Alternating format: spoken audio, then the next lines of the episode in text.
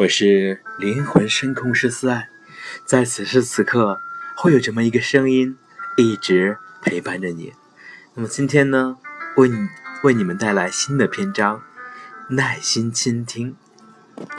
那首先呢，大家生活中在说话的时候，也都会遇见一种人，一种非常令人讨厌的人。是什么人呢？是那种乱插嘴的人。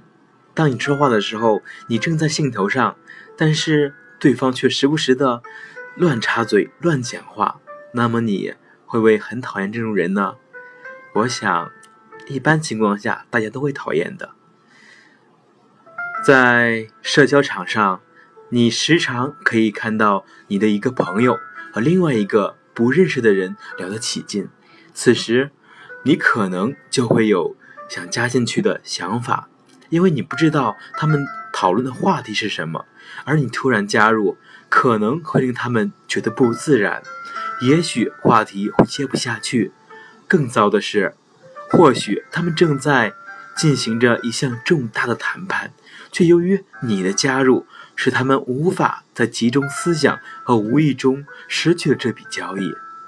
或许他们正在热烈讨论，苦苦。思索解决一个难题，正当这个关键时刻，也许由由于你的插话，会导致他们对他们有利的解决方法告吹，到后来场面气氛就会转为尴尬而无法收拾。此时，大家会觉得你没有礼貌，也许会厌恶你，导致社交失败。假设。一个人正讲得兴致勃勃时，你突然插嘴：“喂，这是你在昨天看到的事吧？”说话的那个人因为因为你打断他的话，绝对不会对你有好感，很可能其他人也不会对你有好感。许多不懂礼貌的人，总是在别人谈着某件事的时候，在说到高兴处时，冷不防半路杀进来。让别人猝不及防，不得不偃偃旗息鼓。这种人不会预先告诉你，说他要插话了。他插话时，有时会不管你的你说的是什么，而将话题转移到自己感兴趣的方面去。有时是把你的结论代为说出，以此得意洋洋地炫耀自己的口才。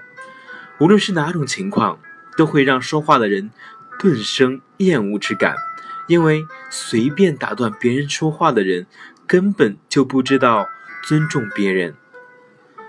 培根曾说：“打断别人、乱插嘴的人，甚至比发言者更令人讨厌。”打断别人说话是一种最无力的行为。